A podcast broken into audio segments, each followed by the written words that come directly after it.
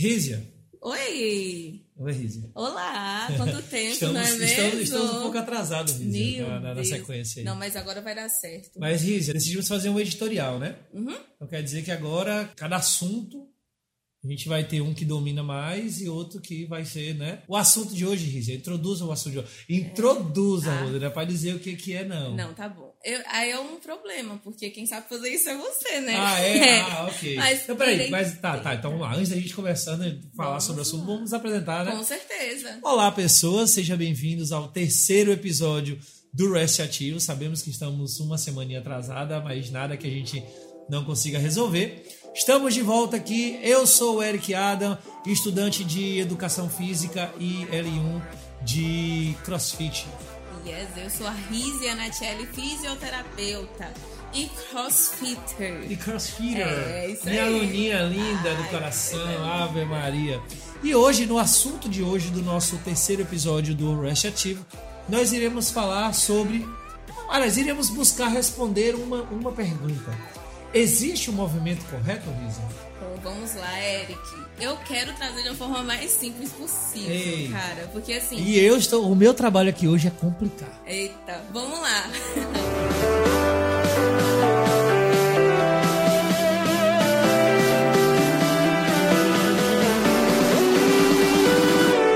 É, é um assunto muito polêmico, extremamente polêmico, mas que faz muito parte do meu dia a dia, né? É, por eu sempre estar envolvida com pessoas que se exercitam, que se movimentam, sempre tem aquele que quer adaptar com o movimento do outro Opa! né? Isso a gente vê bastante, né? No, no CrossFit mesmo, a gente. A gente CrossFit? CrossFit. CrossFit! É eu tô muito grande. Do CrossFit. ah. No CrossFit a gente costuma ver mesmo muita gente dando pitaco no movimento do outro, né? E aí é um pouco complicado no quesito mais complexo dessa, dessa questão. Vamos lá. Movimento. Existe o, o certo, o correto e o errado? De forma geral e de uma forma bem simples, bem rápida de falar, não. Existe a funcionalidade de um movimento. Quando a gente fala em certo e em errado, é, é, é bem difícil de bater o martelo a respeito. Mas, vamos lá, por exemplo, vamos é, exemplificar que aí fica mais fácil das pessoas entenderem. É muito comum a gente ver uma pessoa fazendo um agachamento, né? Todo mundo agacha. Mas algumas pessoas possuem algumas restrições de musculatura, não em quesito de disfunção, mas restrição por alguma, é, por algo congênito, ou seja, a pessoa nasceu com aquela, com aquela limitação, não, é- não é algo recuperável com o movimento ou com é, exercício ou com cirurgia, mas aquela pessoa nasceu com aquela, com aquele, não vou dizer problema, né? Com aquela adaptação para o movimento. E aí, quando se vê, se entra na- no, no, no contexto de da pessoa fazer o movimento, outras observam e falam, nossa, fulano tá agachando errado. Só que sim, será mesmo que ela tá agachando errado? Antes da gente é, bater o mar- martelo a respeito, a gente tem que avaliar e identificar. Uma coisa muito interessante aconteceu comigo uma vez foi na, na academia, na, muscula- na minha época de musculação. Infelizmente, talvez por de tanto saco cheio a respeito desse assunto, eu- talvez eu tenha sido até um pouco grossa com, com o personal, porque ele estava lá, né, vistoriando os outros alunos, eu treinava sozinha, e aí ele foi dar pitaco no meu agachamento. E aí eu, como fisioterapeuta, né, não era uma pessoa leiguíssima no assunto, fui questioná-lo a respeito. Ah, como é que você tem certeza que o meu agachamento está inadequado? Vamos lá. Você já me avaliou? Você sabe quais são as minhas, as minhas necessidades? Se eu tenho uma, uma hiperextensão, se eu tenho uma hipermobilidade, tenho que controlar a descida mais do que uma pessoa normal? Então, com isso, né, essa sequência de fatores, a gente pode analisar e perceber que não, não existe uma postura correta, existe uma postura ideal para você se movimentar. Ela precisa principalmente ser funcional. Agora, com relação a limitações, algumas algumas restrições, isso é muito variado de pessoa para pessoa, porque a anatomia ela não é específica na, na, na saúde, no movimento, não é, não, é, não é igual na matemática, 2 mais 2 é 4. Cada um tem a sua funcionalidade da forma que é conveniente. O corpo humano, nenhum é igual ao outro. Então, é difícil falar bem assim, poxa, Eric, vamos fazer o mesmo movimento. Né? Você vai agachar e eu vou agachar. O jeito que você agacha é o certo e o meu vai ser o errado? Não necessariamente. Aí vem a questão de avaliar. Tem que trazer uma funcionalidade. Agora, de bater o martelo certo e errado é bem complicado, é bem difícil.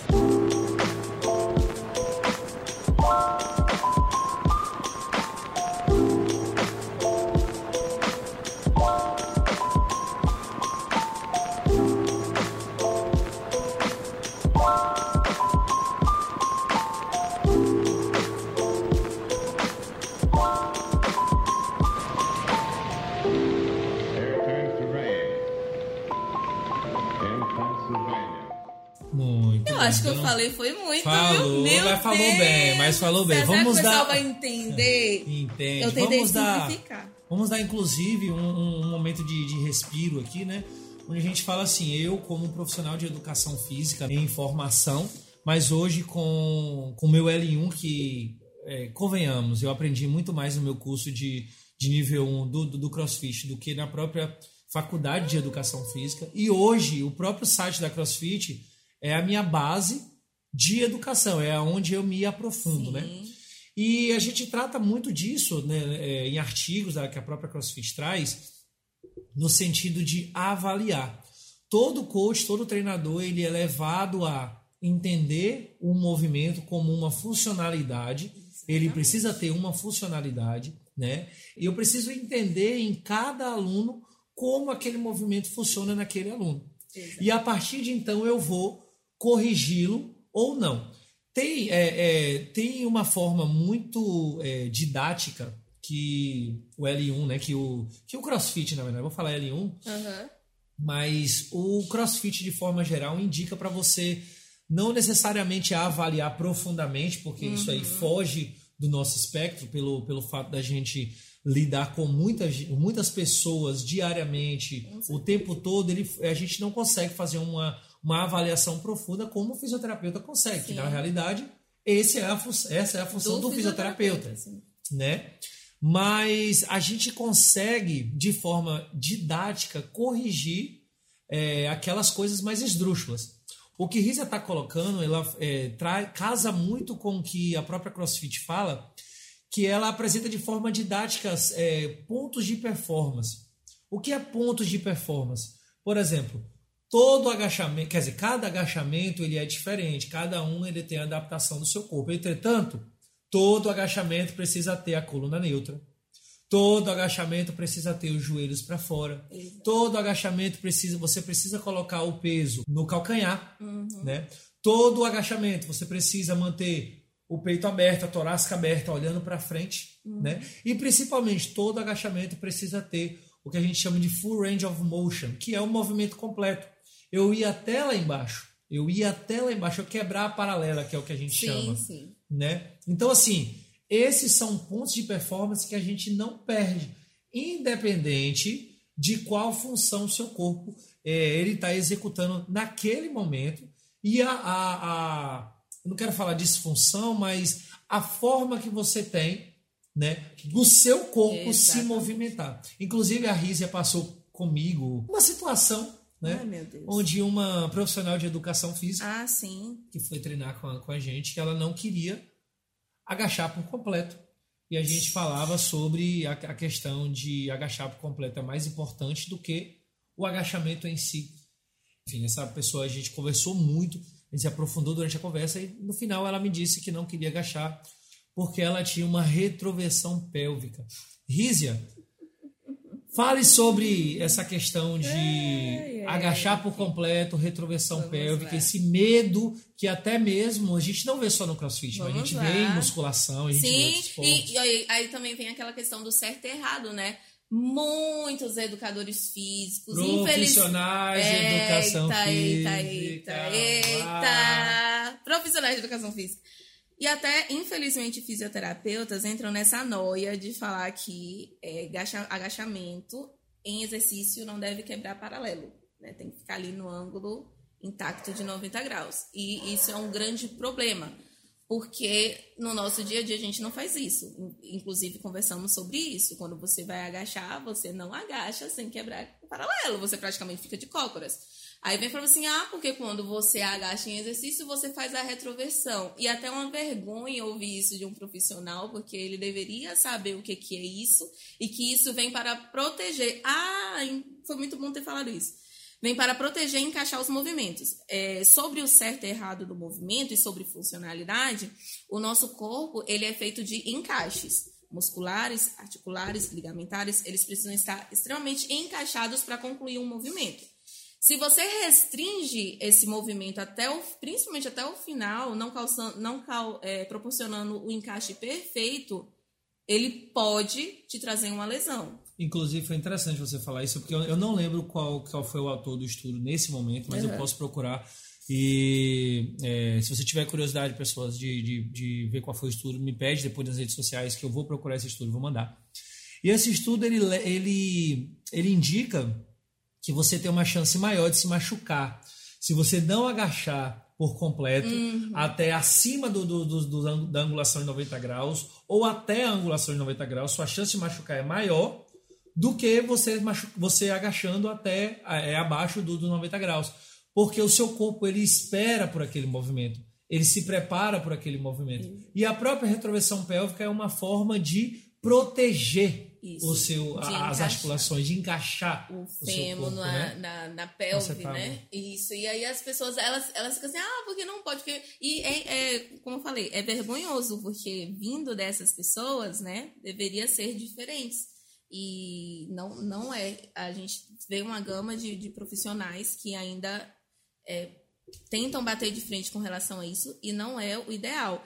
Então, voltando na questão do encaixe, né, da retroversão, o que é a retroversão? É um encaixe do seu quadril no seu fêmur, não é no quadril não, né? Porque quando é, você agacha, principalmente com carga, né? Livre já, já é certo que tem que fazer, mas principalmente com carga, como vem um, um vetor de força de cima, se você ficar tentando não quebrar esse paralelo para proporcionar o encaixe da, do quadril, né, da crista ilíaca na, na cabeça do fêmur, naquela região, se você não forçar, você vai ter você vai acabar sentindo dor na lombar, porque a lombar ele vai tentar restringir para você levantar aquela carga. É a chance de, de a chance maior de se machucar. E aí vem a, as lesões e as dores inexplicáveis. E aí botam a culpa no, no exercício, seja lá qual for, seja a, qual for a, a modalidade. Porque, né? é, é, tudo bem a gente fala muito do crossfit, mas o agachamento tá, eu acho que é o movimento mais básico de qualquer exercício, seja funcional, musculação, acho que todos os exercícios, quase todos,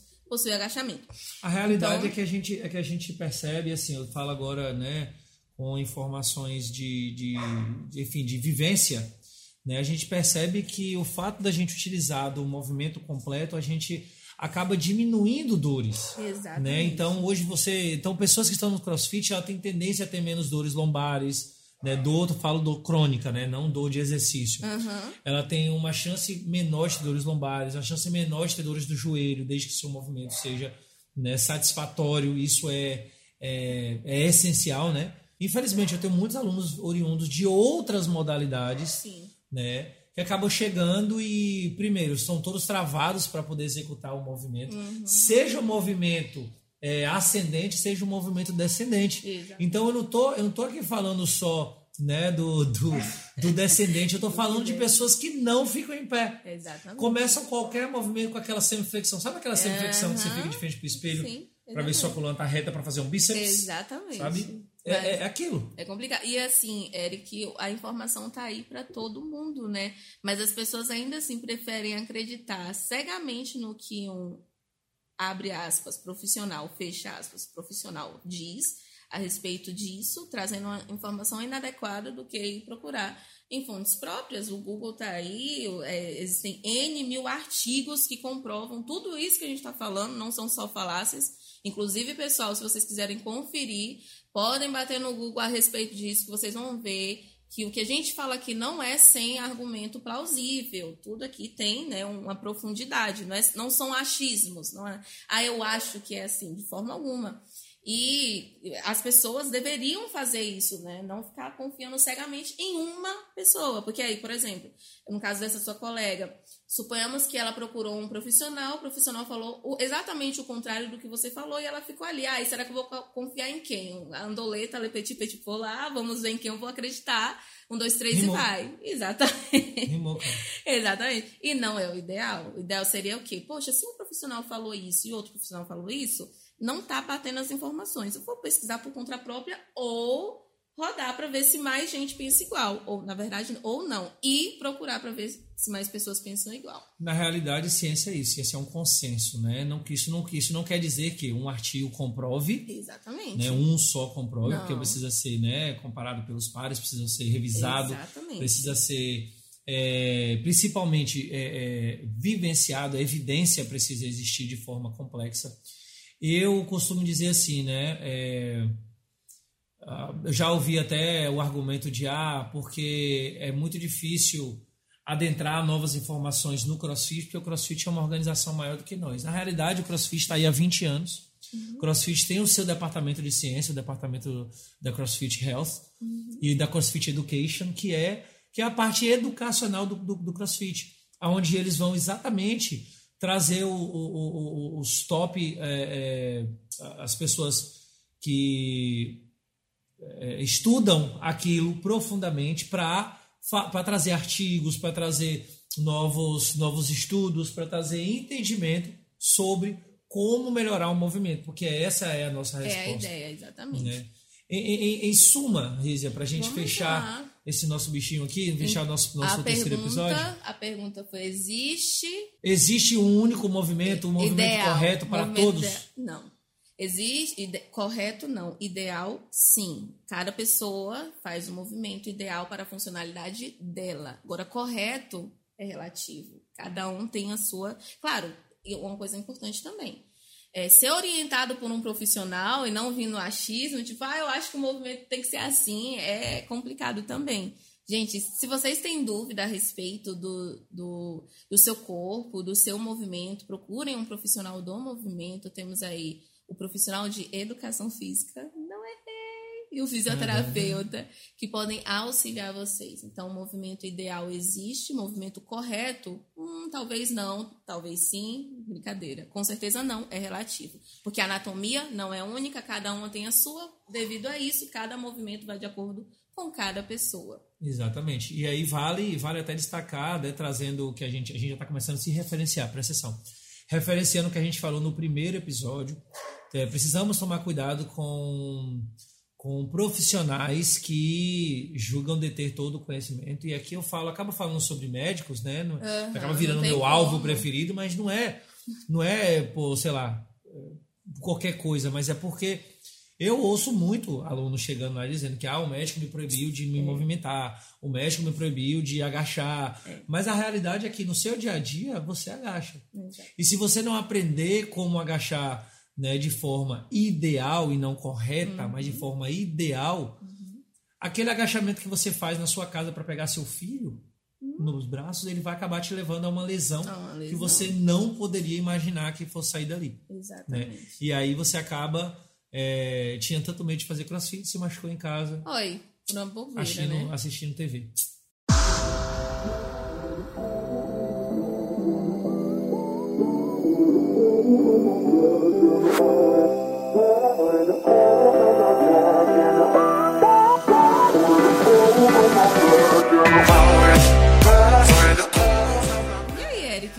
Rígia, temos, temos o terceiro episódio? Acabamos por hoje, né? Temos o terceiro episódio. que, bom. que bom que temos o terceiro episódio. Pessoas, é, esperamos muito comentários de vocês, o feedback de vocês. Queremos saber se vocês gostaram do assunto, se foi interessante, se quer saber um pouco mais, né?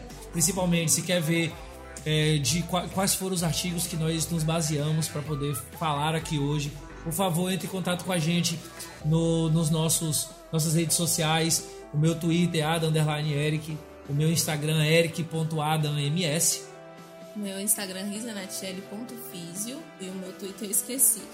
O Twitter dela ela esqueceu. Você pediu tanto pra eu me fazer. Pra fazer ela fiz. não usou, ela fez, não, não usou e esqueceu. Muito oh, bem. Deus, mas Parabéns. Enfim, estou lá no Instagram bem ativa. Fazer, fazer e não usar é dizer que Calma, é, que é profissional de, de, de movimento Tô e pedir pra parar de, de movimento. Eu vou usar, Eric. Gente, um beijo. Beijo Até no coração de vocês. Tchau. Até a próxima. Até daqui a 15 dias, eu juro. É, com, com um novo programa. Dessa vez vai, hein? Dessa vez vai. Tchau, gente.